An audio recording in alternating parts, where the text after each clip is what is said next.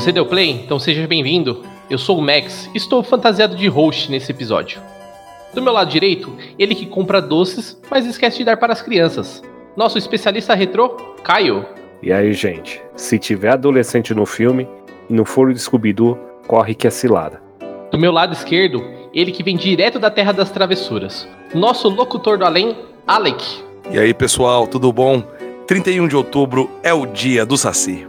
Escolham entre doçuras ou travessuras, acendam suas abóboras e peguem seus fones de ouvido, pois o podcast vai começar.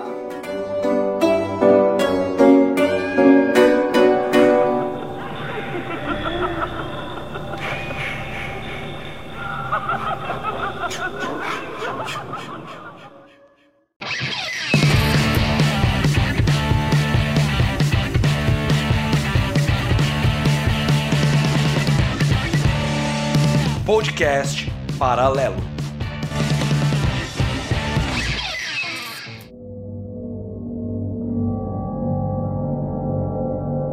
Iniciando esse podcast temático, hoje o tema é Halloween, mas vamos aqui aos nossos participantes. E aí, Caio, tudo bem? E aí, Max? Bom, rapaz, como você tá? Bom, firme e forte que nem a abóbora véia. Eu tô mais rouco que a abóbora cheia de bala, bicho. É, hoje o, o nosso tema é tema fora do padrão, porém global já, né? é, exato. O pessoal às vezes aqui no prédio bate na porta aqui pedindo doces ou travessuras, mas a maioria esquece. Tem ano que tem, tem ano que não tem. Tem dia que tem doce, tem dia que falta criança. Boa. E vamos levando. E aqui também temos ele, Alec. E aí, Alec, bom? Bom, bonito e sangrando. É isso. Estamos aí pra falar de Halloween, terror, Saci pererê. com certeza. Boitatá. O Boto. Vamos já iniciando esse tema? Então, para fazer o início, a gente vai pegar o fundamento da informação. Lá da onde tudo que tá escrito é verdade. Direto do Wikipédia, o que é o Halloween e o Dia das Bruxas. é uma celebração observada em vários países, principalmente do mundo anglofono, em 31 de outubro, véspera da festa cristã ocidental do Dia de Todos os Santos. É isso, Halloween.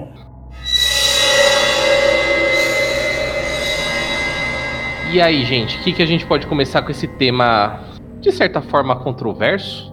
E que se mudou, né? Com o tempo. Ah, cara, mudou. E a gente tá aqui pra discutir um pouquinho sobre como que uma festa rural virou Uma festa sobre colheita. em celebração a Samhain, né, se tornou tão popular e tão forte assim em várias culturas, vários aspectos. É isso que a gente vai dissertar sobre. Vamos conversar sobre. Ah, então vou come- começar como polêmica, vai. Então vou, vou direto na fonte. Você, Alec, que vem da terra de Hollywood. Hollywood mostra pra gente Halloween de uma forma. É aquilo ou é coisa da TV? Cara, é bem parecido assim, né? A cultura americana mesmo, ela é muito, muito apaixonada, né, pelo Halloween, pela festa em si, pela comemoração em si. É tradição, isso é independente de idade, independente de cidade. Tem algumas cidades que são mais fortes, outras mais fracas e tal, mas existe uma base muito forte assim.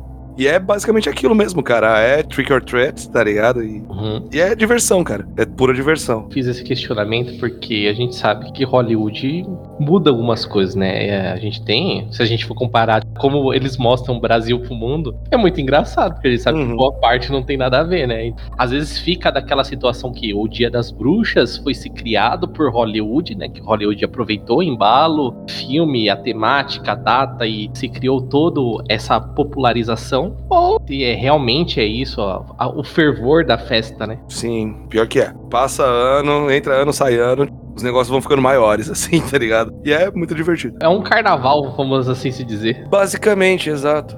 Porém com música boa. Ô, louco. Isso é a maior parte. Caio, você discorda do Alec, porque afinal temos a pipa do vovô não sobe mais? Ô, rapaz. Então, e fora outras músicas lá, a bruxa vem aí e não vem sozinha, vem acompanhada do Saci, né? Boa, boa, boa, boa.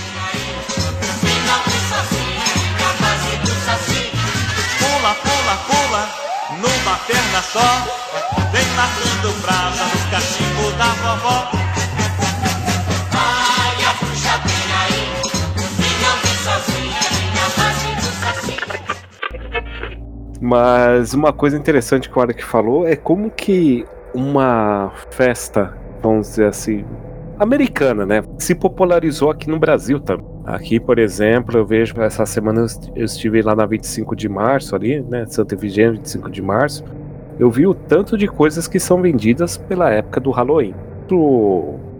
Uma semana antes do Halloween tá ocorrendo. Então, só vende coisas assim pro Dia das Bruxas mesmo. Escolas também participam. A escola da minha filha também faz festinha de Halloween. Aproveitamento comercial. Exato, total. Cara, eu acho que vocês lembram da dificuldade que era, tipo, sei lá, anos 90. Comunicação mesmo, era, era muito mais complexa, né, do que é hoje.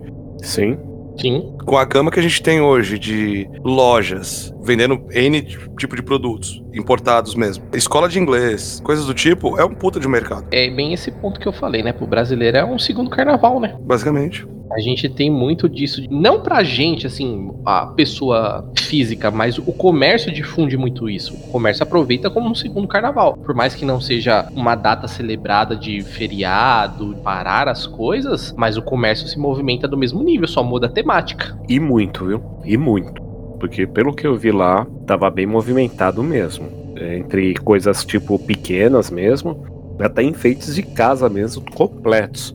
Casa americana mesmo, né? Compre, compre, compre. Só faltava o Caio Box lá. lá, o que aconteceu? Eu achei interessante que, por exemplo, aqui onde eu moro em, em prédio, né? Teve uma vez Halloween aqui. Enfeitaram o prédio, tudo tal. Assim, coisinha bem básica mesmo, né? E só algumas crianças pediram doce, né? Não foram todas. Aí você vê a aceitação dos mais velhos e dos mais novos. Porque os mais antigos falam: que porra é essa que vocês estão fazendo aqui? Que doce vocês estão pedindo? E as crianças ficavam, às vezes, sentidas com isso, entendeu? Quando chegou aqui na porta, a minha esposa não entendeu. Falou, é, mas o que tá acontecendo? Eu falei, meu, é Halloween, peraí, coloca umas balinhas pra eles, tudo, e deixa as criancinhas tudo feliz. E eles ficavam contentes. Então, a ação que a minha esposa teve, muitos outros adultos também tiveram aqui. Porque apesar de ser muito difundido, muitos ainda não aceitam essa, vamos dizer, essa tradição americana, né? Que roda aqui no Brasil. É um ponto que você trouxe que rolou muito, né? O Alec até brincou um pouco com o dia do Saci, mas é exatamente isso, né? Se houve o contraponto de querer se criar um feriado totalmente nacional, valorizando o folclore nacional e tudo mais. E que na verdade não muda nada. É A, a única coisa que tem um nome que pode ser universal como o Dia das Bruxas. Você quer brincar com saci, com, com boto, com boitatá, ou seja o que for, você pode, cara. Esse dia você é livre pra fazer o que quiser. É o dia folclórico, tá ligado? É o dia literalmente folclórico, né, mano? Exatamente. E assim, eu acho que além dessa parte, vai, capitalista, tá ligado, da parada, tem o, o outro lance, né, meu, que sempre atraiu muitas pessoas. É a cultura do monstro, é a cultura do horror, é a cultura do terror, que desde sempre a humanidade gostou, óbvio que não são todas as pessoas, mas grande parte da humanidade sempre gostou de pagar pra tomar susto, Sim. né? Então, vem muito disso. E atrai, né? Essa coisa do medo, do terror, atrai, querendo ou não, porque comentando assim, a gente lançou o episódio aí de fim de temporada com dois temas aí, e a própria Laura comentou que ela assistiu Stranger Things, por exemplo, que tem uma pegada terror, suspense, aquela coisa forte, e ela não gosta, ela tem medo, mas o senso da curiosidade dela faz ela querer ver faz ela pagar o preço para poder ver, sanar a curiosidade. Então, essa data acabou se criando esse clima também do literalmente o Dia das Bruxas, coisas horrorosas e terror. Se, se a gente pega filmes, tipo o próprio Halloween, Uhum. né? Se a gente pega, tipo, Michael Myers. A gente, de maneira inconsciente, a gente gosta de ser assustado, gosta de, entre aspas, sentir medo. Porém, a gente sabe que a gente tá seguro. En- Entende? Tipo, se você vai na casa dos horrores de um parque, você vai tomar susto, você vai se assustar, vai ter monstro e tal. Porém, você sabe que aquilo ali não pode te machucar. Por isso que você vai. Eu acho que isso daí é o instinto humano que a gente perdeu com o tempo. Então é uma necessidade nossa. Não só isso, mas assim, é aquele lance da adrenalina, tá ligado, Kai? Do tipo, mano, eu vou, eu sei que eu vou me assustar, eu estou esperando por aquilo, porém mesmo assim eu me assusto. Porém, eu ainda estou ok, porque não me machuca. Safe zone, né? Aí que entra a parte que eu ia citar do Halloween, né, do filme. Porque se você for parar pra pensar, o Michael, ele quebra exatamente isso. Porque tá todo mundo fantasiado, tá todo mundo curtindo, vem um maluco com uma máscara totalmente sem expressão. É muito difícil para as pessoas que estão ao redor ali, pega qualquer filme, né, tirando esse último, de entender que aquilo que tá acontecendo é real. Então é uma quebra de paradigma, entende? O lance do Halloween filme, né? O Halloween, Halloween. E eu acho isso genial. Eu sou muito fã do Michael Myers, ele é meu slasher favorito, né? No entanto, que eu tenho, tipo, a máscara dele tatuada no antebraço. Enorme, o rosto do Michael, né? E muita gente olha pra esses filmes, né? Principalmente esses slashers, como, tipo, ah, puta, é baboseira, é filme trash, ah, é não sei o quê. Só que toda essa parte de assassinos e tal, eles vêm, querendo ou não, de uma puta influência do Halloween. Trazer Sim. o monstro pra realidade, o monstro pra mais perto. Então isso é, é o que entra na mente da- do ser humano e fica, cara. Sabe, tipo, eu, eu- queria até perguntar pra vocês. Vamos falar um pouco de filme de terror, que é uma coisa que é bem halloweenesca. Falei bonita, hein? É. queria perguntar pra vocês, qual é a cena de um filme de terror que marcou muito pra vocês, assim, isso quando era criança e tal, que vocês, tipo, mano, na hora que viu aquilo você falou, porra, porra. Tem, tem alguma cena que marcou vocês? Rapaz, tem. Vou até falar onde passou o filme. Eu era moleque e passou pela primeira vez Poltergeist na televisão no Super Cine. Tava doido pra assistir esse filme. Era moleque, acho que tinha uns 8, 9 anos, cara, mais ou menos. Pra 10 anos. E assisti esse filme. E a cena que mais marcou, hoje eu assisto o filme, coisa normal, tranquilo. Mas aquela sensação da televisão sugar a Caroline, no caso, Uhum. levar ela pro, pro limbo, me pegou de surpresa. Eu não conseguia dormir de noite, porque eu falei, mano, o que aconteceu com a menina? Porque era aquela estática na TV, né? Nos outros dias eu ficava vendo aquelas estáticas, eu ficava com medo do jeito que é. A adrenalina que trouxe em mim naquele momento, do medo, porque eu usava como conceito, era um conceito meio bobo. Eu e minha avó, a gente assistia muito filme de terror quando era criança. Eu gostei de filme de terror por causa da minha avó, que ela gostava muito. Então, Uhum. meu, era filmes assim, a torta e a direita de terror que a gente assistia na televisão. Então, olha só, criança é fogo, né? Pra eu não ter medo de filme de terror, eu levava o seguinte conceito: em filme de terror não tem televisão. Nenhuma casa de filme de terror tem televisão. A minha casa tem televisão. Eu usava esse conceito. Coisa de criança mesmo, então eu usava esse conceito. Então foi uma das cenas que mais chocou. Foi do Poltergeist e da casa dos mortos levantando, né? O cemitério que estava abaixo lá do terreno, aparecendo os mortos na piscina, tudo. Então, hoje eu vejo a cena, eu vejo que é uma puta cena trash. Mas foi uma cena que me marcou muito. A cena que me marcou muito é, claro, do Fred Krueger, mas eu já era maior, já assistia filmes de terror com mais frequência. Então, toda essa parte dos anos 80 a gente assistia, e esse filme eu acho que ele já é de 90 e pouco, é um perto dos últimos, que o Fred ele toma a forma da nuvem. E aí eu lembro que a, a Minnie e a criança tá fugindo, tipo, vai atravessar uma rua, uma avenida, algo assim. E ele vira a nuvem assim, a mão vem. Cara, aquilo me deu um desespero. Eu já era mais velho, já tava, sei lá, ensino médio, adolescente e tal, mas cara, essa cena me deu um desespero assim que tirou aquele paradigma do slasher do sonho e tá numa parada assim mais fantasiosa, porque o Fred tinha umas paradas meio assim, meio galhofa, que você ficava naquele. que é um pouco do que o Ale tá falando, aquele véu entre o que é brincadeira e o que não é, e fica as Sim. coisas se misturando. E esse filme me.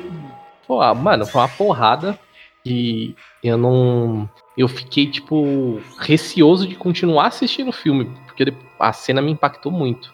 De ver, tipo, mano, o cara. A gente pensa como numa situação de filme, a gente fugir pra rua, né? Primeiro lugar, vou pra rua, porque eu não fico preso, tem gente que pode me ajudar, coisas do gênero. Mano, mas o cara virou uma nuvem e vai te cutucar lá na, na sua mente lá. Cara, aquilo foi sinistro. Uma coisa que eu vejo nesses filmes é o seguinte: não existe final feliz em nenhum filme de terror. Que bom, né?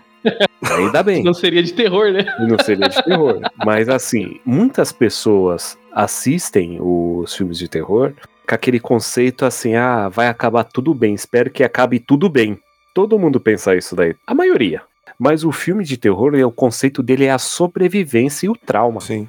Não tem essa de final feliz. Nenhum filme de terror. As cenas que mais me marcaram, assim, foram duas, pra falar a verdade. Também foi do Fred. Uhum. Uma delas é uma cena que a mina tá dentro de casa e ela se sente a salva. Assim, eu não vou lembrar exatamente qual a hora do pesadelo que é, mas Uhum. na hora que ela abre a janelinha, assim, da, da porta, sabe? Sim. Ela vê, tipo, como se fosse uma, uma rua muito escura, né? Um corredor assim. E o Fred lá no fundo, só a silhueta dele. E ele vem andando, se aproximando, e os braços dele começam a esticar. E estica, estica, estica, até chegar, tipo, na parede. E começa, tipo, sair as faísquinhas, né? Da, da luva dele. Aquela Uhum. cena, puta que pariu, foi muito foda pra mim. E a outra cena, também do Fred, que me, cara, me, me chocou muito, é, o moleque tá dormindo naqueles colchão d'água. E o moleque começa a sonhar, pá, não sei o que lá. Do nada, o Fred sai da porra do colchão d'água, puxa o moleque pra dentro, tipo, mano, caralho, jorra água e sangue pro telhado, assim, pro teto, né, do quarto do moleque, pá, não sei o que lá. Beleza, acabou. Na hora que a mãe dele vai entrar, tipo, ah, acorda, vai pra escola, pá, alguma coisa assim. Na hora que ela tira o cobertor, o moleque tá preso dentro da porra do colchão d'água, assim. Cara, essa cena eu tinha uns. Acho que uns 5, 6 anos, cara. Mano, eu assisti aquilo, cara, e eu falei, puta, eu nunca vou querer ter um colchão d'água na porra da vida. Tá ligado? E esse cara era o Johnny Depp, né? Ele morre meio que jogado No lá, foi- tipo, no, no coisa. Não é no colchão, eu acho. Não, ele é no colchão. eu Acho que ele é no colchão. Mas esse do colchão aí, acho que era É. o primeiro, né? É no primeiro, que é o Johnny Depp. Então, não, mas, não, mas não, no do Johnny Depp eu acho que não é no colchão d'água. Eu acho que era, cara. Não, eu não Tá lembro. Bom, escutando não lembro. música lá no, no- na cama e tal. Tá no Johnny Depp. Isso. Isso, daí puxa tal. Tinha um outro filme, a gente falando de coisas que marcaram, né? Que eu deixei de tomar o iogurte mais ou menos um mês que eu não queria tomar iogurte nenhum, cara. o filme chamava Stuff, aqui conhecido como A Coisa. Rapaz, esse filme, eu assisti aquilo lá e passou na cinema em casa. Na hora que eu vi aquela cena do pessoal tudo viciado no stuff e tal, e a cara dele era um sorvete, na verdade parecia um McFlurry, né? McDonald's patrocina nós. e a pessoa comendo, e o lema do filme é você que está comendo ou ele que está te comendo? Era mais ou menos assim o filme, né? Porque o bicho comia você por dentro, né?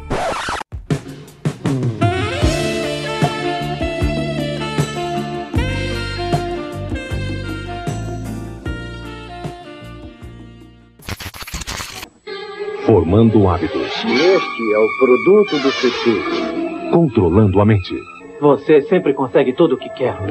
absorvendo a vida. Oh, meu Deus, eu preciso me salvar. A coisa. Ela mudará sua vida para sempre. A coisa. Você nunca viu nada igual. A coisa. Nesta, você vai entrar numa fria. Nesta quarta, no seu cinema em casa. E os efeitos era fraquíssimo, mas na hora que ele começava a sair da pessoa, o ser, né? No caso, o alienígena, era uma cena que me marcou muito. Eu não queria tomar iogurte. Minha mãe comprava aqueles iogurte e eu não tomava. Eu não tomava porque eu assisti o filme. Marca a gente de um jeito assim absurdo os filmes, né? Mas uma coisa eu vou falar pra você, Alan, aí Max. Hum. Eu acredito que os filmes mais antigos, 90, tá, final de 90, eles eram mais marcantes que hoje. É uma impressão. Cara, mas é minha. que hoje ah, os filmes eles seguem muito um, um padrão, assim, de tipo de jump scare. E a gente já tá meio que vacinado contra isso, né? Exato, é esse o ponto. Esses filmes, vai, se a gente pega Halloween, é o A Nightmare on Elm Street, é, Sexta-feira 13. Puta, que mais que tinha? Sem, sem ser esses slashers assim. Ah, puta, Sacre, né? o Massacre da Serra Elétrica, Hellraiser. Cara, todos esses filmes, assim, que são os filmes, entre aspas, é muito entre aspas pra falar a verdade, filme B, que acabou cair na graça do público aí, sempre surpreendia, pra bem ou pra mal, mas sempre surpreendia. Tá, os lances do Fred mesmo, a- as mortes, cara, eram uns bagulho que você fala, porra, sabe? Da mina tá tentando ligar pra polícia do nada, tipo, o, o telefone vira a boca do Fred e lambe a mina, assim. Porra, você não espera isso, velho. Você não tem mentalidade pra isso, né? é mu- são muitas drogas, cara. Saca? Só que agora, se você pega, tipo, Invocação do Mal, a Freira lá e tal. Não tô falando que são filmes ruins, não, não é muito meu estilo. Eu não sou tão fã desse tipo de filme de terror assim. Mas ele é baseado em jumpscare. O susto, ele não vem da surpresa. Entende? Tipo, do filme em si. Ele vem de um momento que tá tudo muito quieto e de repente acontece um bagulho, tipo, um flash. Sempre. Ele é baseado no jumpscare. Esses filmes mais recentes, assim, né? Então, tipo, nossa, assustei, nossa, dá medo. Não, não dá medo, cara. Você só levou um susto, de um sopetão, vamos dizer assim. Você não esperava por aquilo. Ou às vezes você esperava. Mas o barulho às vezes é tão alto, ou é uma coisa tão. É câmera, Ex- Exato. É. de câmera e tal, coisa assim, pra impactar mesmo. Eu acho que assim, o mercado do cinema, na parte de terror, ele ficou saturado seguindo sempre uma mesma linha, como a gente tá falando agora. Por exemplo, vocês pegam Bruxa de Blair, Sim. ok? O primeiro Bruxa de Blair. O primeiro Bruxa de Blair. O primeiro Bruxa de Blair. Primeiro Bruxa de Blair. é horrível. Falar o primeiro Bruxa de Blair é muito, muito estranho. Bruxa de Black. Bruxa de Black. É ah, bruxa de Blá, né? Ah, A bruxinha paratuxa lá, o primeiro filme.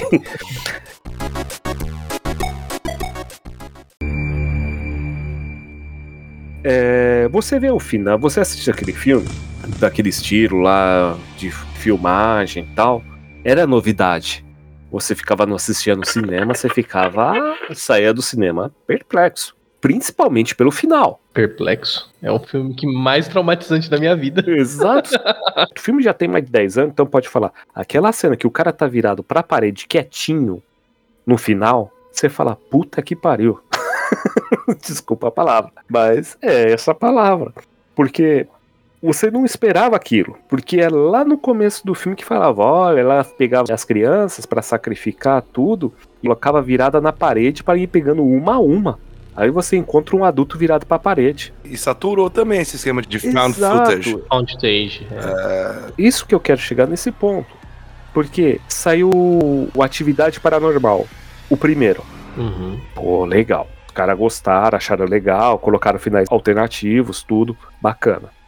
Aí o pessoal vai naquele segmento. Então vai cansando e você já tá preparado. Tem um filme chamado. que, que é nessa pegada de, de found footage, que é Grave Encounters. É tipo uma galera, aquelas. aquelas equipes de investigador paranormal e vai pra hospital, pra asilo abandonado, esses paradas, tá ligado? E eles são exatamente aqueles esquema de, de programa americano, do tipo, olha, você ouviu isso? Oh meu Deus! E começa a balançar a câmera, obviamente você não vê porra nenhuma. Aí aparece os caras, tipo, nossa, você viu? Né? E o Grave Encounters é legal porque começa a acontecer uma parte de posta mesmo e o filme é muito bacana. Tem um outro que chama As Above So Below, eu não sei o nome em português. Que os caras vão investigar, tipo, os túneis da França. Esse aqui em portu- é assim no céu. Uma no inferno, uma coisa É, assim. então, eu não, eu não sei o nome em português. Claro. Caralho, esse filme também é legal pra caralho. E então, assim, dentro dessa seara aí, desses, desses filmes, tipo, fan footage e tal, sempre tem coisa boa e sempre tem coisa ruim. Sim. E a prova que isso pode acontecer até com os filmes que a gente gosta são os Hellraiser, à frente ali, depois dos dois primeiros, né? Esse, o, o novo, beleza, tá, tá retomando o caminho aí. Eu, muito fã de Michael Myers, eu não gostei do, do Halloween Ends. Não vou dar spoiler aqui, mas eu não gostei do filme. Exatamente por isso. Os caras pegaram, tipo, uma receita e acabou se tornando aquela coisa previsível. Ah, o Michael é violento, então ele tem que ser violento 100% do tempo e tal, não tem suspense, não tem nada. Pá, beleza. E por aí vai. Mas. Voltando ao nosso assunto principal, né? Que é o Halloween e tal. Até hoje, e, é, independente se a gente gosta ou não, esses filmes ainda continuam fazendo um puta de um sucesso, movimentando multidões exatamente pelo medo, pelo ser humano adorar se assustar. E é isso que a, que a cultura do Halloween traz. Quando eu era moleque, quando eu era mais criança, eu sempre fui muito fã de filmes de terror. Uhum. Eu torcia pro vilão. Não é só questão de torcer pro, vi pro vilão, tá ligado? Mas o protagonista do bagulho é o cara do mal. Essa é a Sim. diferença, né? Do restante dos outros filmes, assim. De um filme de ação que tem o cara do mal e a gente torce pro Rambo matar o cara do mal, sacou? Sim. Em filme de terror, não. A gente. Você não encontra. Encontra, tá? Mas você- eu não compro uma bonequinha da Laurie, por exemplo, do Halloween. Mas agora eu tenho, tipo, N action figures do Michael Myers. Aquela imagem, a imagem do monstro a imagem de quem. É o protagonismo. né? Isso, assim, a imagem de quem faz o mal, ela é tão forte que você quer se tornar aquilo. E você tem um dia do ano pra aquilo. Obviamente não pra fazer as ações, mas pra se vestir como, entende? Né? Sim. E Isso é muito. É muito legal, assim, cara. Tipo, a gente observa às vezes o Halloween como uma coisa talvez infantil, ou como uma coisa muito superficial. Sabe, ah, é uma festinha e tal. Mas se a gente for parar pra analisar o quanto que o, que o Halloween, quanto que a cultura do terror, a cultura do monstro, ela influencia, claro, ou nós somos E agrega, influenciados. querendo ou não. Exato. Por, por isso, todo ser humano tem a parte ruim. E você tem um dia do ano que você pode, tipo, sabe, sou o cara ruim hoje, puta, sou foda, tal, sou o Michael Myers e tal. E isso é, é legal, né, a gente discutir, a gente analisar esse aspecto um pouco mais profundo da comemoração, não só a festa, não só a origem, sabe, mas tipo, aonde que tudo isso influencia, como influencia ou o quanto influencia, tá ligado? Isso é muito, muito foda. É uma parada de, tipo, é o dia pra celebrar a maldade em si. Basicamente, é, basicamente. Travessuras, tá ligado? a premissa. E, e é tudo, cara. Tipo, mano, se a gente pega desde 1930, Frankenstein, Drácula, é, Wolfman, sabe? É, o, o Uni- Universal Monsters lá, né? Cara, eu quero ser o Frankenstein. Todo mundo chama de Frankenstein, mas é The Monster, né? Tipo, o nome dele. O Frankenstein é, o doutor lá. Enfim, é, todo, isso todo mundo sabe, vai. Tipo, não vou ficar entrando em pormenores, todo mundo entendeu o que eu quis dizer. Cara, ele não é ruim, só que ele é um monstro. E ele atrai aquela coisa. O Drácula tem toda aquela parada sedutora e tal, e o cara é tipo, um carniceiro, tá ligado? E por aí vai. Então, eu acho que o Halloween em si, os monstros em si, faz o ser humano se sentir um pouco mais confortável com aquela maldade de- dentro dele. E não consegue exteriorizar, saca? Vamos dizer assim, é o equilíbrio. Basicamente, né? basicamente. O equilíbrio do, do ser humano. É o dia que você solta aquele sentimento da maldade em si, você fantasia um personagem. Às vezes você tá vivendo sua vida normal, mas você, porra, se eu fosse um borracheiro assassino, porra, ia ser foda. Pensa, você arrastando aquele macaco gigante lá, fazendo arrastando. porra, ia ser foda pra caralho. Entendeu? E, tipo, você começa. É uma época que até aflora, né? Essa, a questão criativa disso. Se cria todo um clima. O que o Caio tava tocando, que eu queria comentar, sobre o lance dos filmes e. Ah, ficou meio bosta hoje em dia e tal. Eu não acho que foi bosta, eu acho que é só o conhecimento. O medo, ele tá muito baseado no que a gente não conhece. O desconhecido gera o medo. Então, a partir de hoje, como você tem internet, você tem YouTube, você sabe que todo mundo tem uma câmera na mão e pode gravar ao vivo a qualquer momento. A sensação do medo do desconhecido é bem menor. Então, por isso que a gente fica, tipo assim, por exemplo, ah, o Slash, pô. Se você abrir o jornal aí e assistir da Atena, você vai ver um monte de slasher passando lá, tá ligado? Exato. Então acaba tirando a, a fantasia do personagem. Então por isso que o filme de terror ele perdeu, porque os caras estão usando a mesma receita há 20, 30 anos, sendo que não estão adaptando pro, pro cenário atual. Pô, precisa ser mais é, restrito, sei lá, faz um slasher que desliga a internet, velho. Porra, você vai ver que um monte de nego desesperado não vai poder atualizar o feed do Instagram lá, fala, meu Deus, e agora? E o cara vem e mata, pronto. Mas é o que eu falo. Mas, por exemplo, você tem, que a gente tá falando do tipo do terror que você falou dos Uhum. filmes, você não tem mais coisas marcantes, clássicos, vamos dizer assim, vai, que viraram clássicos hoje, ontem. Você, se a gente passar uns 10, 15 anos, a gente fala, putz, vamos falar de um clássico de 10 anos atrás, Uhum. entendeu? Fica mais difícil, fica mais complicado. Ah, cara, é que eu acho que esse lance do clássico, ele, ele é muito subjetivo, tá ligado? Porque se você mostra o Hellraiser pro moleque hoje, o moleque, tipo, nossa, mas que efeito bosta. Exato, A diferença pra nossa época era que a gente se entregava pra aquilo, entendeu? sim, Abraçar uma proposta, né? Exato. Até hoje, né? Vai, eu gosto muito do Hellraiser, é um exemplo. Eu, eu não vou assistir hoje, obviamente, com a mesma mentalidade que eu tinha quando eu tinha, tipo, 7, 8 anos. Então, obviamente, não é tão impactante visualmente falando. Mas se você entende o contexto do filme, como ele foi feito e tal, ainda assim é muito foda, ainda é muito bem feito. sim, é pesado. Entende? Tipo, pra molecada de hoje, não. Então, os caras estão pegando em outra área.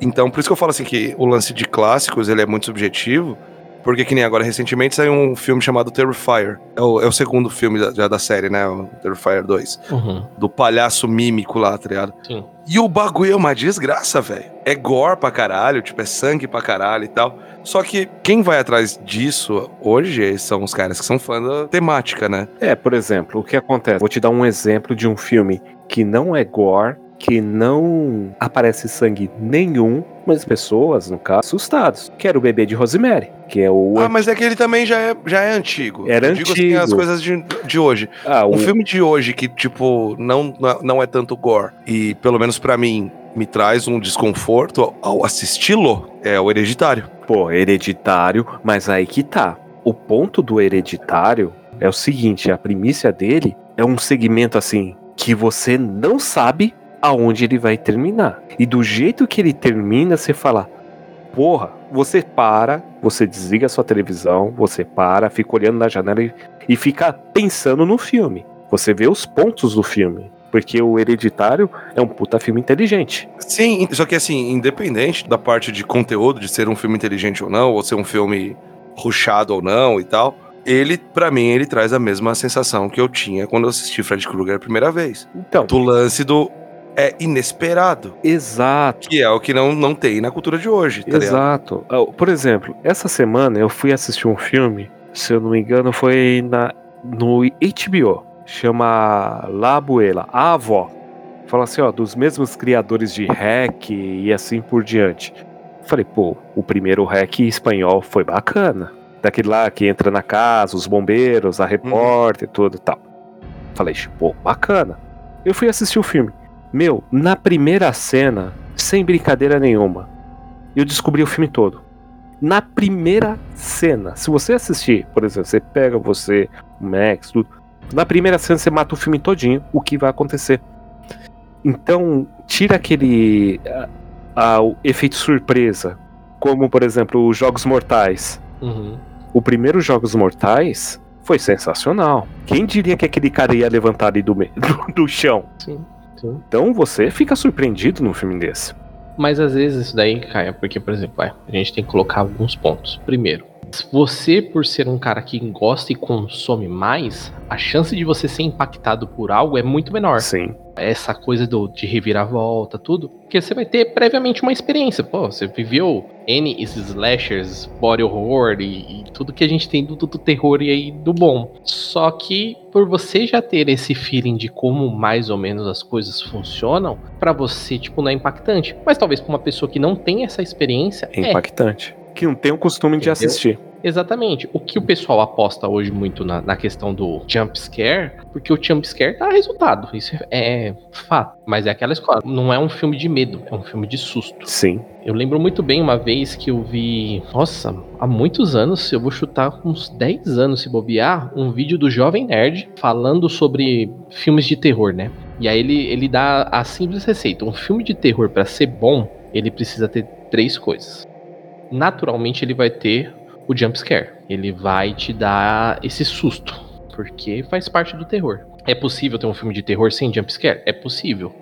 Mas aí exige daquela imersão do filme. Outra coisa, ele precisa cutucar alguma coisa que você tem medo, naturalmente. Às vezes você pode não ter medo, mas você tem aquele receio. Ah, filme de terror com criança, animais que aparecem de forma aleatória no, no, no cenário. Isso vai te criar aquele suspense naturalmente.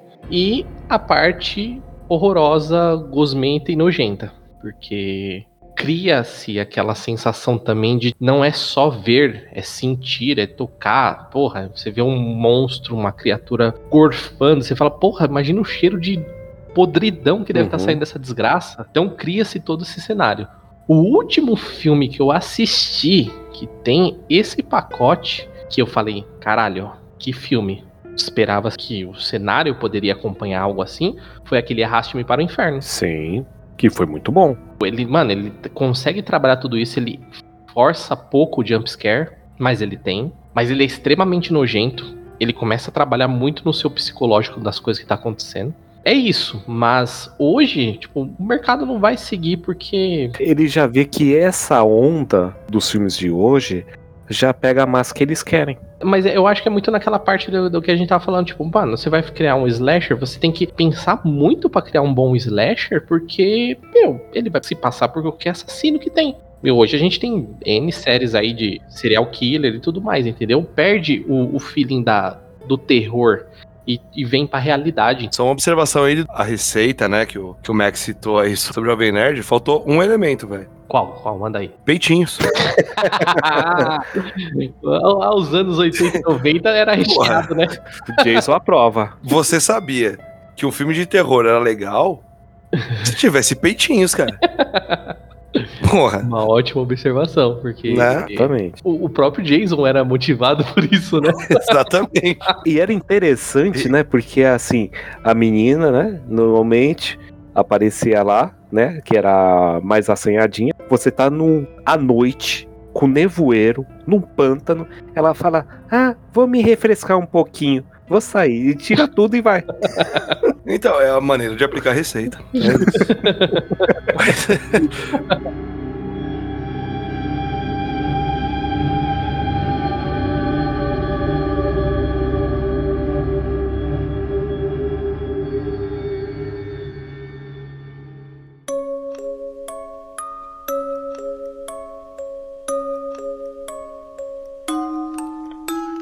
Mano, além dos filmes de terror, tipo, que a gente falou bastante, em qual outra área o Halloween influencia da cultura pop aí?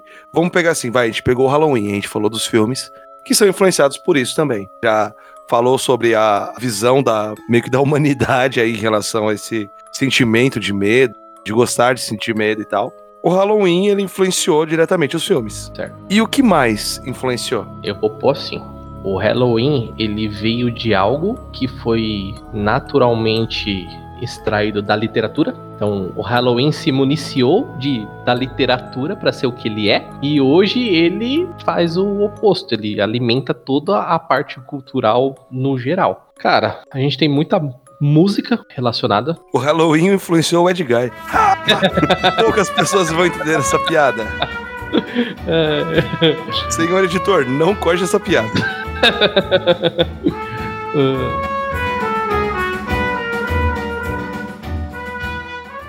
música ca- é que eu penso assim naturalmente de filme a gente já, eu não consigo desligar mais o jogo. A parte de jogos eletrônicos principalmente. Uhum. consequência eu diria da parte do cinema. Mas música e ah cara cultura no- escrita no geral hoje porque a gente consegue ter personagens de temática Halloween fora do Halloween Sim. e esse é o ponto, acho que extremamente relevante, porque a gente pode entrar, tipo, até no- na gama, tipo, Disney, tá ligado?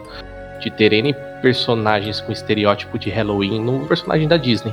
Falando de música aí, quais coisas são mais influenciadas pelo lance do terror e, e Halloween? Olha, assim? eu acho que, no caso de influenciado, eu, eu gosto de um bom rock. O metal, muitas músicas do, do metal, do rock, enfim. Mais do metal, né?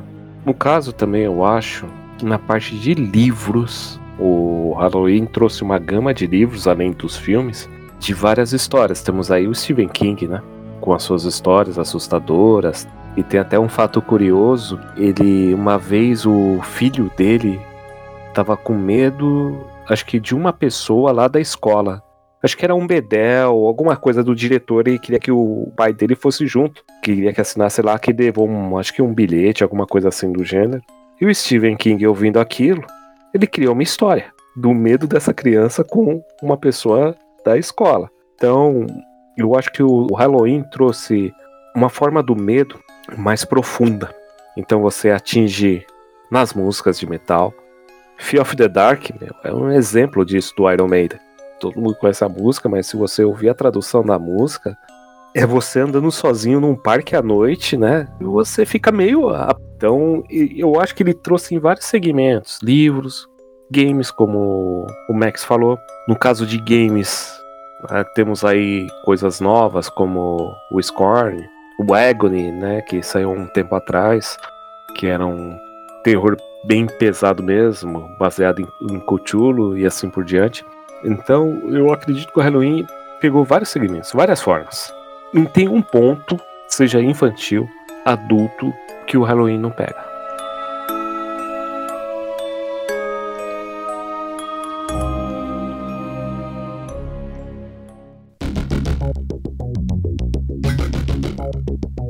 Ô, Alec, deixa eu pôr um ponto aqui. Uhum. A gente consegue falar de Halloween, falar de música e não falar do Rob Zombie? De maneira nenhuma. Vou até um pouquinho pra trás, aí, se você me permitir, né? Que nem o Caio falou, tipo, principalmente o metal em si. Mas se a gente pega Arthur Brown, se a gente pega Alice Cooper, Sim.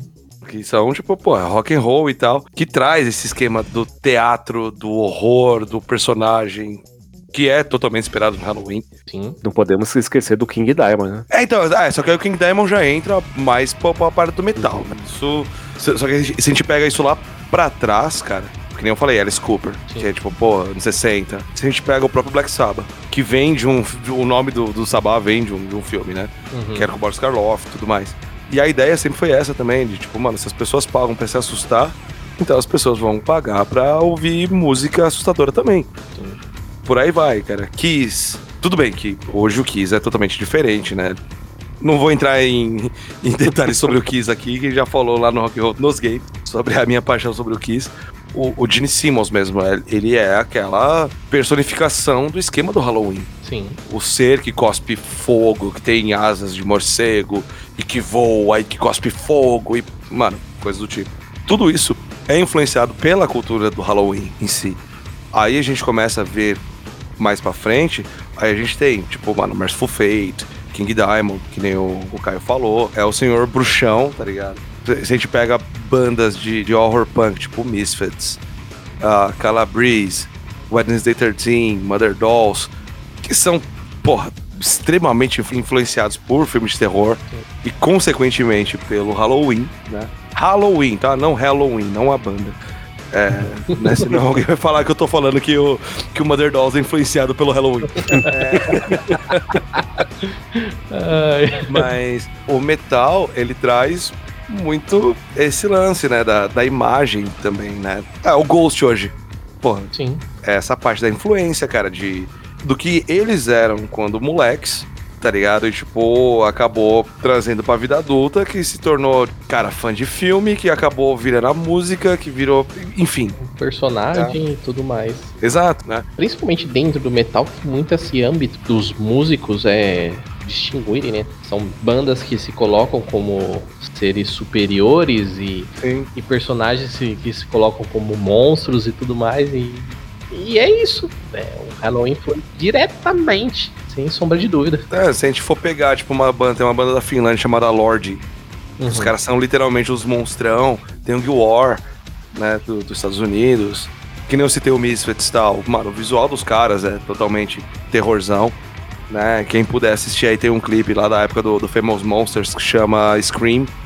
Que é, tipo, tudo preto e branco, só vermelho, sangue e tal. E é toda aquela temática de filme de terror. O nome do guitarrista é Doyle. O nome dele completo é Doyle Wolfgang von Frankenstein.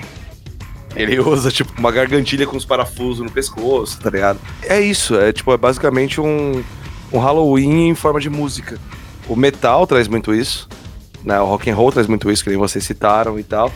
E tem as bandas que, cara, trazem isso de uma maneira gigantesca. O próprio Halloween aí que eu fiz piada. Uhum, O símbolo dos caras é literalmente abóbora. exatamente. E tem toda essa, essa brincadeira com, com, com o esquema do, do Pumpkins United, papapá e tal.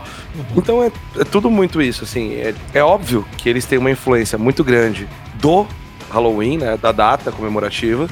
Então, assim, a gente já vê que o negócio lá, de quando eles eram crianças e tudo mais, veio pra vida adulta e transformou no que é hoje. Ó, só pra dar um, um pequeno detalhe aqui, você que tá ouvindo a gente agora, fala, porra, mas eu não sou metaleiro, mas eu não curto é, rock and roll, não curto esses negócios. aí." Cara, eu vou falar um negócio assim bem pequeno, talvez você nem conheça. Foi inspirado completamente no tema Michael Jackson e Thriller.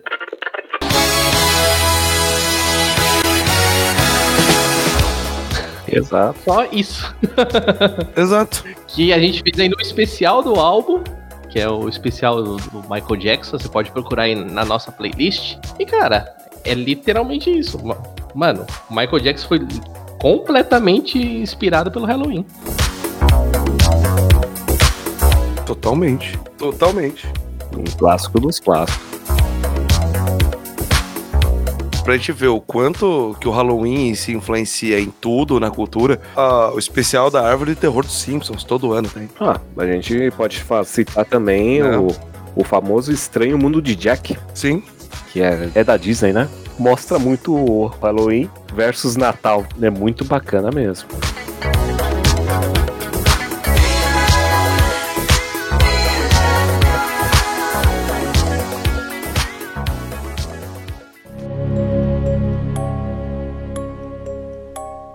Hoje nós temos o Halloween no Brasil. Temos. Tem festas, tem tudo, certo? Tem adultos que fazem festa, tem crianças que adoram essas, essa festa, né? Acham bem tal. Mas o que falta é o entendimento das pessoas sobre isso. O que representa e assim por diante tal. E o famoso preconceito referente ao Halloween. Entendeu?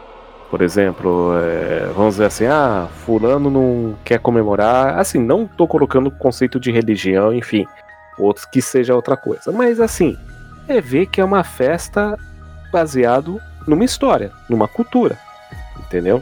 Então, as pessoas entenderem isso como fosse uma coisa que fosse agregar para nós, sem um preconceito, sem entender, ver aquela festa uma coisa divertida para criança, uma coisa divertida para os adultos também. Eu acho que o Alec teve uma coisa que a gente nunca teve aqui no Brasil, né? Teve o prazer de ver, foi ver um monte de criançada pedindo doce na rua. Ah, mas o mais legal não é nem entregar a porra do doce, é assustar eles. velho. Então, Essa é a diversão adulta. entendeu? Ah, Você fazer um bagulho muito foda, tá ligado? tipo, isso, é- isso é da hora. É isso que é legal, porque é o divertimento de todos. Você imagina a rua lotada de crianças fazendo, pegando doces, fantasiadas, tudo. Então você vê uma coisa bacana, uma coisa sadia, entendeu? Uma confraternização. Sim, é, não, essa parte cultural a gente não pode nem contar muito, porque, tipo, no Brasil não daria pano pra. Exatamente. não- enfim, não, não vamos entrar nessa, nessa seara desse assunto, assim, mas, tipo, seria legal um lance mais focado na- nessa comemoração, né? Eu, pelo menos, acharia legal. Eu também, eu acharia bem bacana essa parte aí. Seria uma diversão mútua, né? Imagina você assustando o povo. Exato. É, se eu assusto sem máscara, imagina com. É... Quem mandou nascer feio?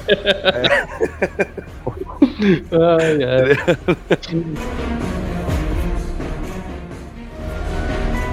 O legal do Halloween foi, que nem eu, eu citei um pouco mais cedo, é o lance de vai puxando influências, influências, influências e referências e tal.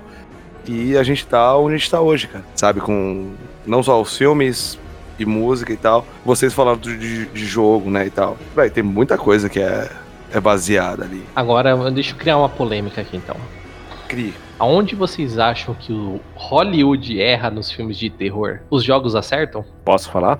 Pode, pode. Direito de resposta, vai, Caio. Acerta. Talvez é por causa da liberdade, do modo como é criada tal coisa. Ele acerta. Vamos fazer uma dinâmica aqui, Caio? Vamos lá. Eu, eu amo jogos de terror. Não sei se o Max também ama jogos de terror. sim, Não, eu tanto. gosto. Então você fala o jogo e a gente uma leve impressão sobre o jogo. Outlast. Vocês já jogaram Outlast? Já, mano. Outlast tem o charme, que eu posso chamar de charme, de, de você tem que se manter ativo. Ele não é um jogo que te deixa parado. Então você tem que ter um raciocínio rápido, porque vira e mexe você tá sendo perseguido, você tem que correr, bicho que aparece aqui, bicho que aparece ali.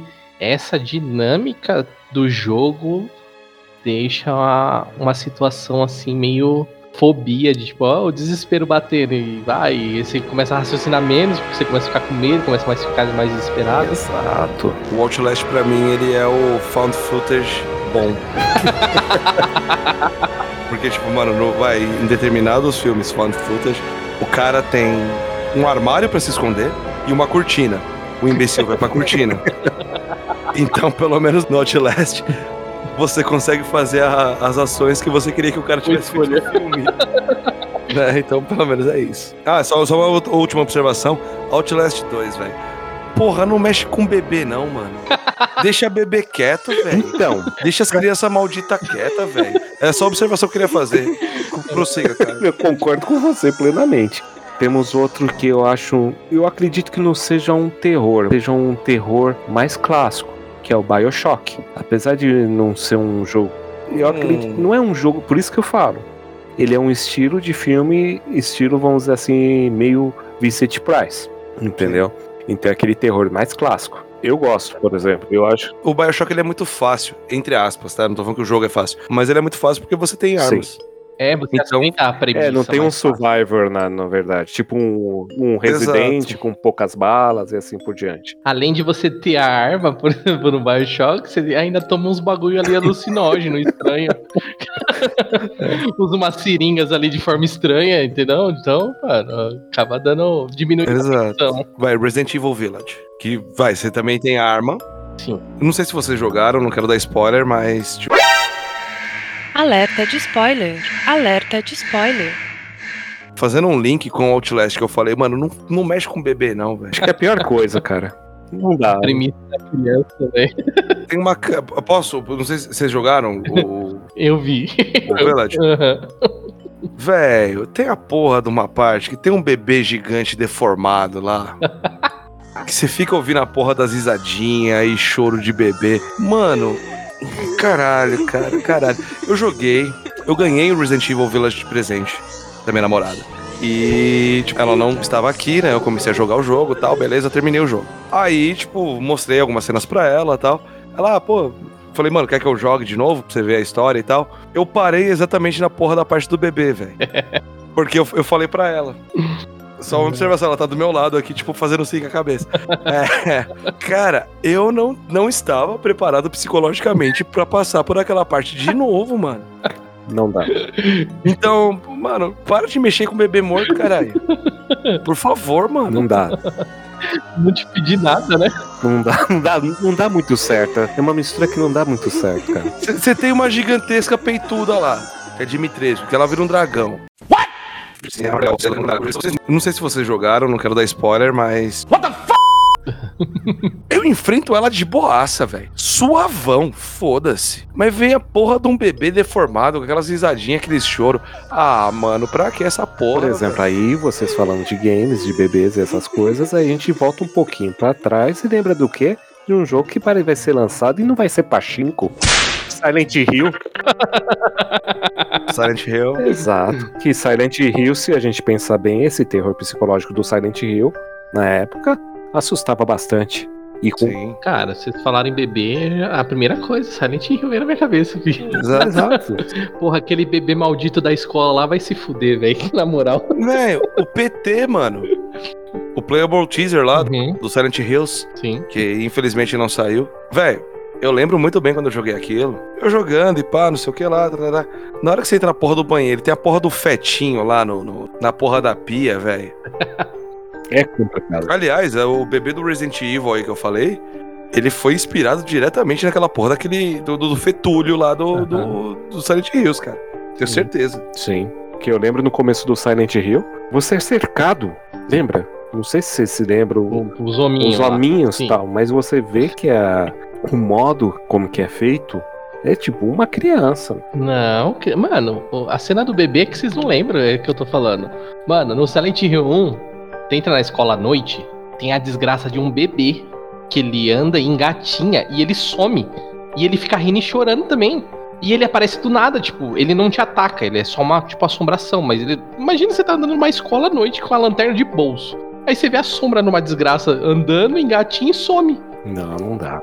E o som fica vindo, né? A criança fica rindo, aí começa a chorar. É aleatório Aí o você abre e som. não acha nada. Fala, mano, para, eu lembro que ele velho. levei um susto com isso daí, porque dá uma risadinha.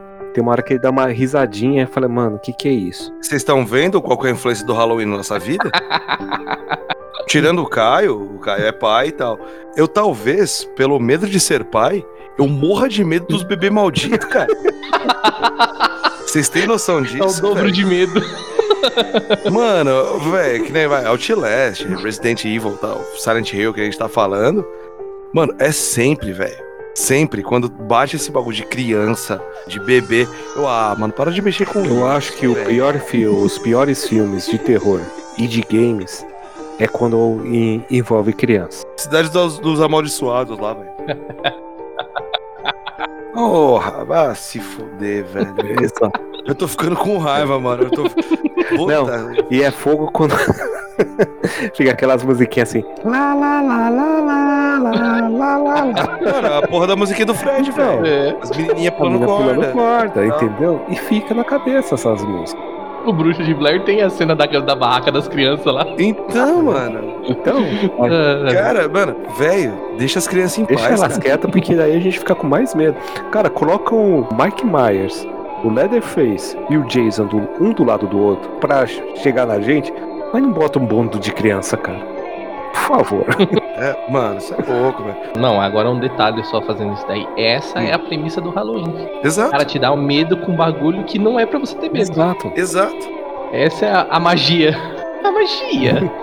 É, Ai, Agora, fora esses jogos que nós temos, Outlast, Silent Hill, tudo, temos o Agony, que saiu, mas ah, o Agony pra mim foi uma. Exatamente. Eu detalhes, foi uma decepção pra mim, né? Quem quiser procura, tem pra PC, Xbox, PlayStation 4, lá deve estar já dois reais porque o jogo foi tão bom. Não, sério, eu criei uma expectativa tão grande desse game. Sério, eu acho que foi a mesma que o Alec. Pra quando eu vi, cara, eu falei não, isso tudo não, pelo amor de Deus. Deixa eu trazer um ponto aqui.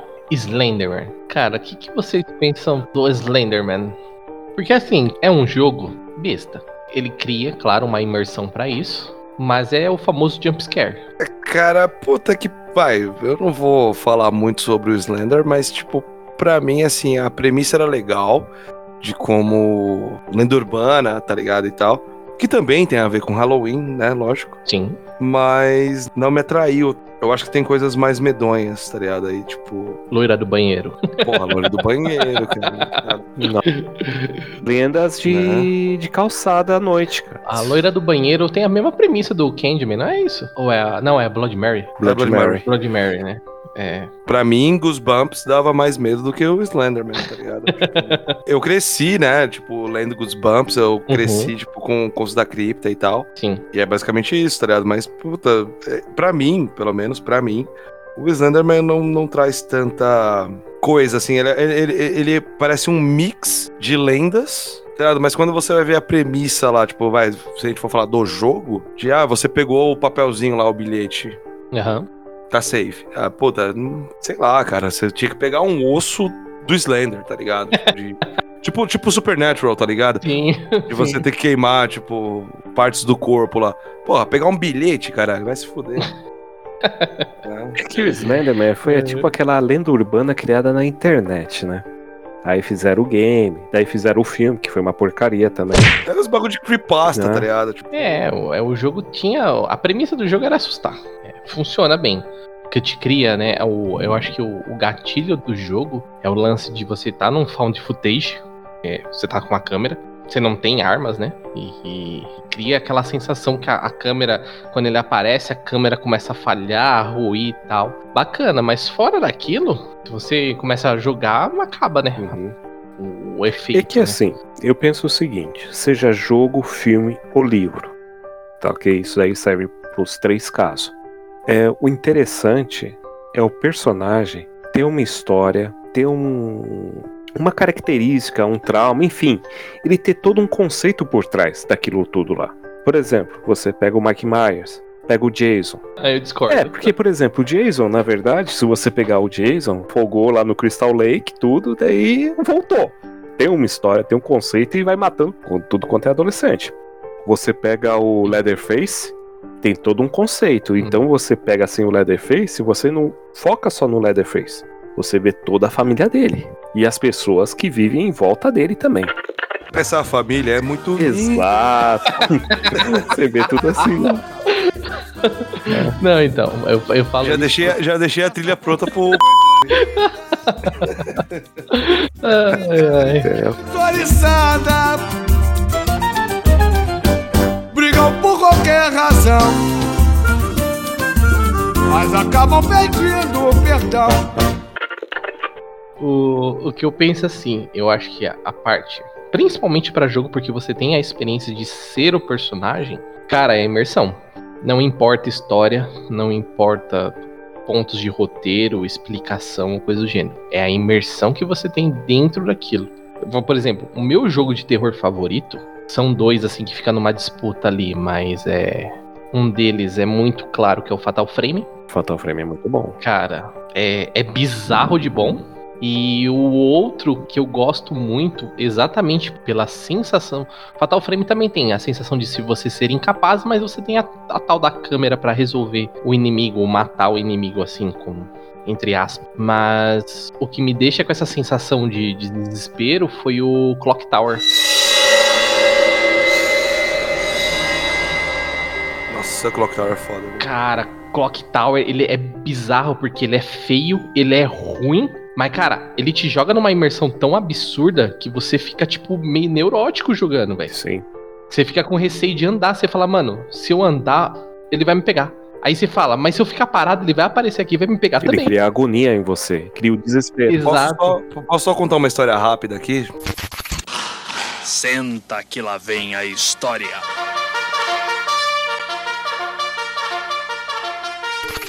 Você falou do Fatal Frame, eu já contei Ah. isso pra vocês aqui em off uma vez. Não lembro se o Max estava presente. Hum. Mas o Fatal Frame foi um dos jogos de terror que mais marcou minha vida, né? Um belo dia, estava jogando Fatal Frame 3 em casa. Isso era do Play 2 e tal. Pra molecada mais nova aí que estiver ouvindo a gente, tipo, os controles não eram sem fio, tá? Eles tinham um cabo. Ou seja, você tinha uma distância X pra você ficar da televisão, Sim. enfim, entenderam. O, o quarto na casa que eu morava era uma suíte. Isso já era umas duas e pouco da manhã, quase três horas da manhã. Uhum. E eu jogando Fatal Frame. É, não sei se vocês lembram, mas a vibração do controle no PlayStation 2 ele é de acordo com o batimento cardíaco da personagem. Sim. Beleza. Jogando lá de boa, né? Tava na primeira parte do jogo, que era da Tattooed Girl, que era aquela minazinha com, que ia começando a crescer as tatuagens nela e tal. Sim. Acho que vocês lembram, Uhum. né? Beleza. Acabei o primeiro capítulo ali e não dava pra cortar a animação. Eu coloquei o controle em cima da cadeira. Não existia cadeira gamer também, tá, pessoal? É, eu usava a cadeira da cozinha. tipo, eu pegava uma cadeira da Boa. cozinha, eu colocava na minha TV e jogava. Coloquei o controle em cima da cadeira e fui ao banheiro. Lembrando que era madrugada, Uhum. tudo silêncio e tal. Beleza. Tô lá, fazendo meu pipizinho, tranquilamente. Começo a escutar, tipo. trrr, trrr, trrr. A vibração do controle. E eu dentro do banheiro, eu, mano, mas que porra é essa? E eu ouvindo. Aí, tipo, vai acelerando, né? E começa. prrr, pá, meu controle no chão. Falei, eu não saio desse banheiro, mas nem fudendo. Eu não, eu não vou sair desse banheiro nem fudendo. Cara, eu baixei a tampa da privada, assim, eu sentei assim, eu falei, mano, eu não vou sair. E eu ouvia o controle, tipo, no chão. sabe? O meu quarto, ele era de, tipo, piso frio, tá ligado? Sim. Né? Sim. Então ficava, tipo... prr, prr, prr, no chão, velho. Eu, mano, tá acontecendo alguma coisa lá fora, não vou sair daqui. Não vou sair, Aqui não saio. Foda-se. Durmo no banheiro, não tem problema. Cara, eu demorei, juro pra vocês, cara. Eu demorei uns 20, 25 minutos pra sair do banheiro, cara. Pra ter coragem de abrir a porta. Ah, Sério, cara. E era um que pegava a gente de jeito na época. Espetaculares, mas o conceito deles era um. pegavam legal. Por exemplo, tinha um game que não sei se vocês lembram, era o Haunting Ground. Hunting Ground, Vocês se lembram dele? sim. Meu, claro. você fugindo do Mar Darling lá da vida e você o cachorrinho lá naquela casa. Meu, era a fuga. Você brincava de esconde-esconde lá, mas. E você via o personagem passando perto de você e você escondido. Não tinham gráficos legais, né? E a premissa do jogo você se assustava. Se assustava muito, porque era fuga, né? Era. é, Você ficava fugindo do pessoal. E e era um game que podia ter um remake, né? Um remaster, um remake, enfim. E tinha um outro que eu nunca consegui terminar, que era Kuon. Você já ouviu? Nossa, com era legal pra caralho. Nossa, meu. Que tinha as crianças cantando no começo. Ó, as crianças de volta. Uhum. As crianças de volta, Uhum. entendeu? Que era Kuon, que era aquele terror japonês, né? Que era bem pesado mesmo. Recomendo jogarem. Que é. Que você acha que é duas exorcistas, né, Alec? que é japonesas, Sim. que no Japão feudal. Então você usava aquelas cartinhas que você colocava no meio da testa lá dos pessoal pra exorcizar, entendeu? Então era bem bacana. Cara, só uma, só uma observação, assim, tudo que a gente tá falando aqui, eu acho que o- os nossos ouvintes poderiam sugerir aí, né, meu? Porque assim, o Caio falou de lendas de calçada, eu acho que a gente poderia fazer um episódio sobre isso, e a gente poderia fazer também um episódio só de jogos Exato. de terror. Porque, cara, se a gente for pegar, vai, a gente veio, foi falando de Silent Hill, Resident Evil, ah, Outlast, tudo mais, beleza. Mas a gente tem, cara, a gente tem Manhunt, The Suffering. The Suffering, mano, que puta, aquele jogo é demais, assim. A gente tem muito jogo de terror legal. Eu acho que dá pra gente fazer um, um episódio só de Ficaria jogos bacana. de terror, hein? cara? Fechou, filho. Fechou. É, fica aí, já salva aí. Você, ouvinte, agora tá na sua mão, ouvinte. Fala, eu quero um episódio só de game de terror.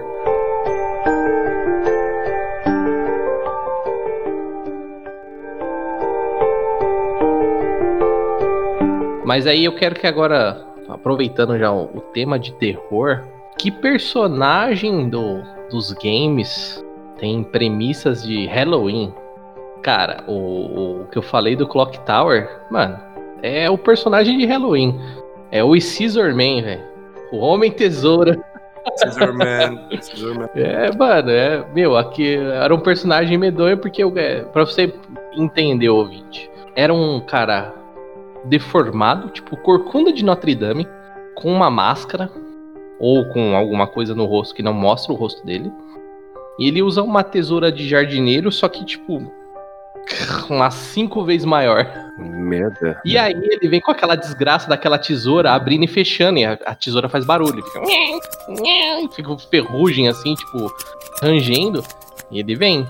E aí, o- na premissa do Clock Tower, né? Você é um, um personagem totalmente indefeso, uma mulher ou um homem sem arma, sem nenhuma condição de lutar contra o inimigo. E a premissa do jogo é fugir. Então você se esconde em banheiro, debaixo de cama, dentro de guarda-roupa, é, porão, atrás de escada, coisas do gênero.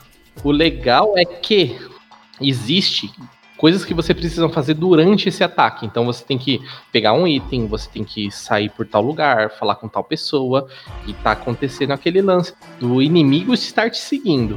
O problema é que se você faz algo repetido, ele te acha. Toda vez que você iniciava o jogo, por mais que você começasse um save do zero novo, mudava as ações do personagem, do, do inimigo. Então, tipo, às vezes você fugia por tal sala, mas as- se você começasse e tentasse fugir por aquela sala, ele poderia começar daquela sala e já te encontrar.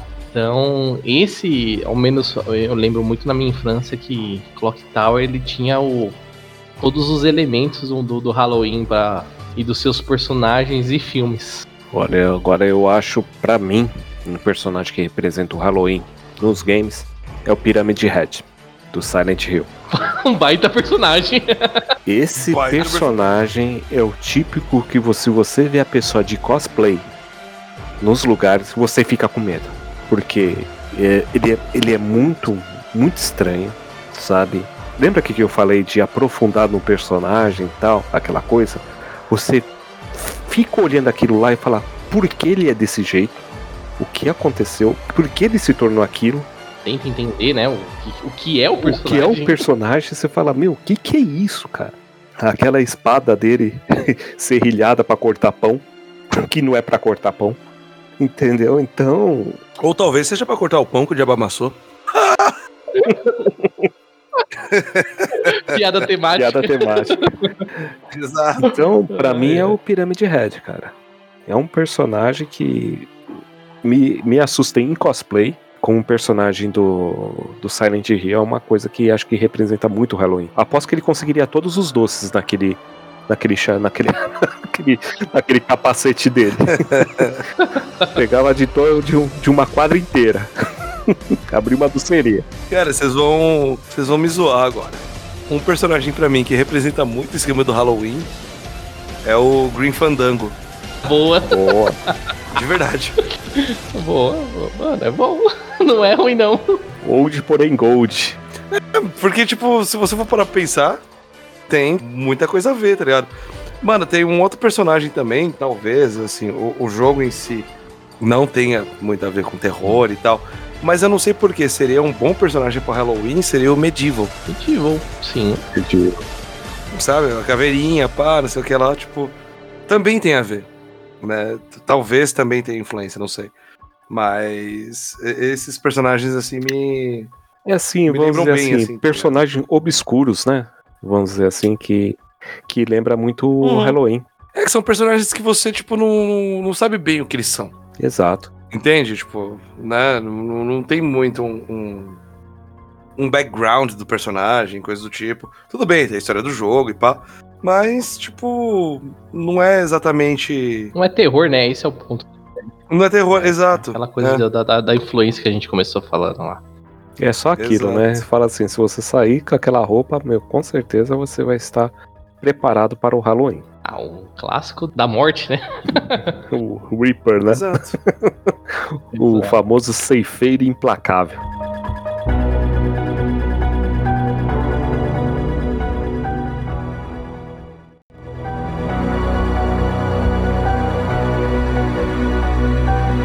Bom, vamos lá. Agora puxando reta final aqui do nosso episódio macabro, poderia dizer. Assombrado, talvez. E aí, senhores, vamos começar com. O que, vocês acharam desse episódio pra lá de temático? E aí, Caio? Olha, rapaz, a gente vai revivendo algumas coisas, parte de games, parte de filmes, o Halloween sim. E alguns medos vêm à tona, né? Eles estão escondidinhos na gente, né? São nossos demônios internos, crianças. Crianças! Principalmente quando ele falou de crianças. já vem a música lá, lá, lá, lá, lá, lá. Então, a gente já fica meio assim, fala, nossa. É que a gente, com o dia a dia, com corre-corre, a gente vai esquecendo um pouco esses lados, né? Então, Sim. a gente vai retomando, a gente fala assim, olha, eu amadureci, mas parte de mim ainda possui o medo. Aquele cagaço que eu passei na infância ficou salvo. Exato. tipo assim, assistir um filme de terror e beber água na cozinha indo cantando musiquinha de Jesus. Na casa do senhor não existe satanás. Show satanás, show satanás. Né, pra tentar sanar um pouco. É mais ou menos isso, né? Ou então apagar a luz e sair correndo pro quarto pra chegar a tempo. Antes que te pegue. Só essa... Não, pô, eu, eu já ia intimando o demônio. E aí, cuzão? Aparece aí que eu quero ver. É. Você não é pá, ficava acendendo e apagando É. a luz, tá ligado? Vai, aparece aí que eu quero ver. Ou aquela famosa coisa assim, não deixar o pé descoberto, né? e aí, Alec, e você? Cara, eu não tenho muito o que falar, porque. Nem tipo, gosta do assunto, né? Imagina, né? Falar sobre coisas de terror e tal, tipo, a gente se empolga e, mano, só vai. Né? Sou a favor de, de fazermos outros episódios é, baseados em terror aí, jogos, filmes, enfim, música a gente faz. Paralelo no terror. terror paralelo. Exato.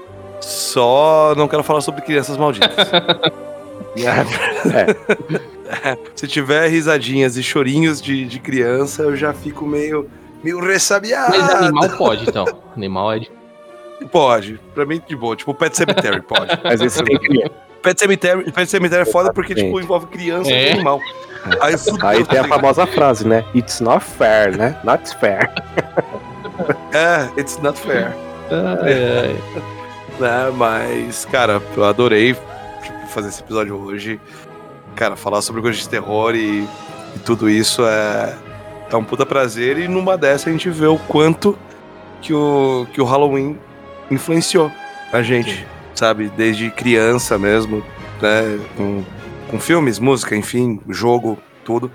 Né? A gente vê o, o, o quanto que esse, entre aspas, feriado, vai, data comemorativa, vamos Sim. colocar assim, influencia a nossa vida, tipo, até hoje, com as coisas que a gente gosta. Impactou e impacta até hoje, né? Não tem Exatamente. como mais desvincular isso. Exatamente. Principalmente pra gente que gosta da temática, né?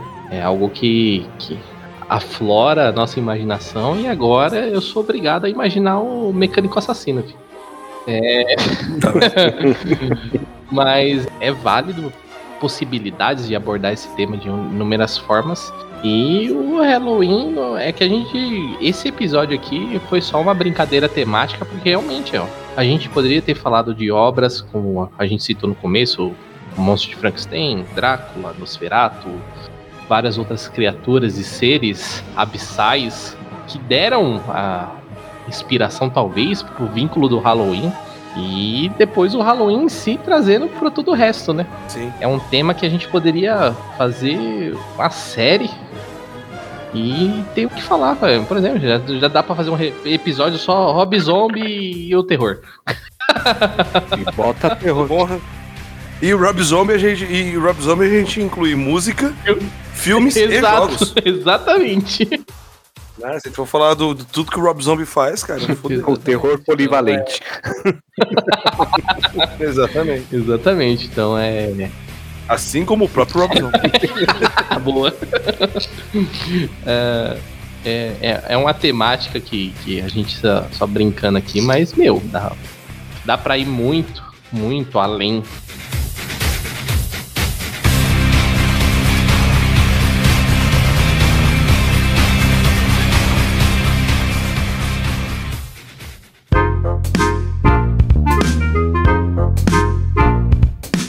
Mas é isso, senhores. Reta final aqui. Caio, se despeça do ouvinte, deixe suas redes sociais. Opa! Pessoal, muito obrigado mais uma vez. Um feliz Halloween para vocês. Muitos doces, né? Muitas travessuras. Muitas poucas travessuras, né? Porque é complicado. Vocês me encontram no Instagram, no Área 78 underline BR, Facebook Área 78BR e o site www.area78.com.br. Boa. Alec, se despeça do ouvinte. Caras, muito obrigado por esse episódio sensacional. Falar sobre coisas que eu gosto pouco. Quem quiser falar comigo aí, quem quiser me encontrar, Instagram é arroba AlexZombie13.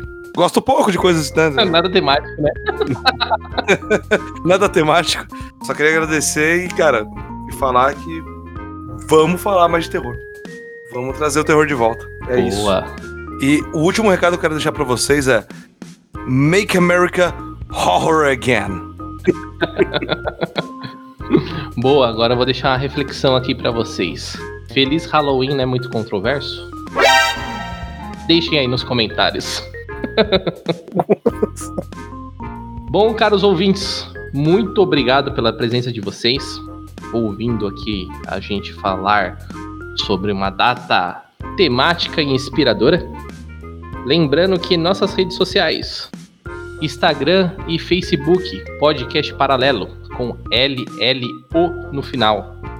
Twitter, para quem usa P paralelo. Se quiser mandar um e-mail pra gente, podcastparalelo@gmail.com. Divulgue a gente, ajude a gente, curta, comenta, compartilha, para que o podcast paralelo possa aterrorizar o mundo. Caros ouvintes, muito obrigado e até o próximo play.